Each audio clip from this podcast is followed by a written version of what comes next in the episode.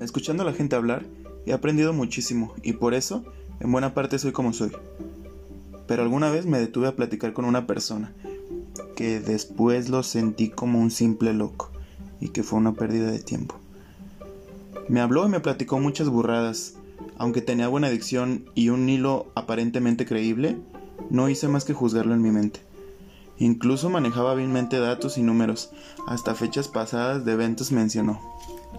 Me contó de su lucha, de las generaciones que trabajaron en ello. Pronto me aburrí de escucharlo, puras cosas sin sentido, puras locuras, y de su esperanza que decía que jamás decayó. La verdad es que lo dejé ahí. Me fui caminando entre los árboles frutales, rumbo a mi casa, escuchando la caída del agua de la cascada, cinco minutos para cruzar el puente sobre el impresionante río. Pero la verdad me dejó pensando.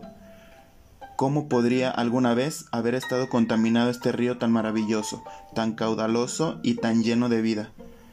Ese loco quiso jugar conmigo. ¿Quién en su sano juicio podría siquiera pensar en hacerle el más mínimo daño a este río que nos da tanta vida?